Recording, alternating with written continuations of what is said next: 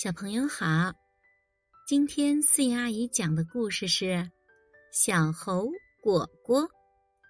小猴果果和两个哥哥住在山下的山洞里，一条小溪从他家门前流过。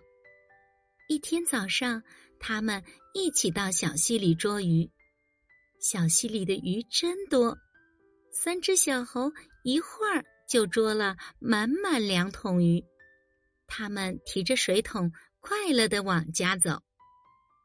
可是，从山上滚下来的一块大石头，把洞口给堵住了。这可怎么办呀？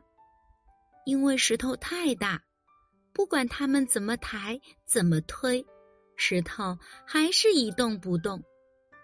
果果想了想，说：“我们就像压跷跷板一样，把它撬走吧。”他们找来一块长木板，将一头塞进石头下面，又找来一个木箱垫在木板下面，三个人一起坐在木板的另一头。一、二、三，用力！石头被翘起来了。大哥和二哥高兴地说：“果果真聪明。”小朋友。当我们在遇到困难和难题的时候，也应该学会开动脑筋，积极思考。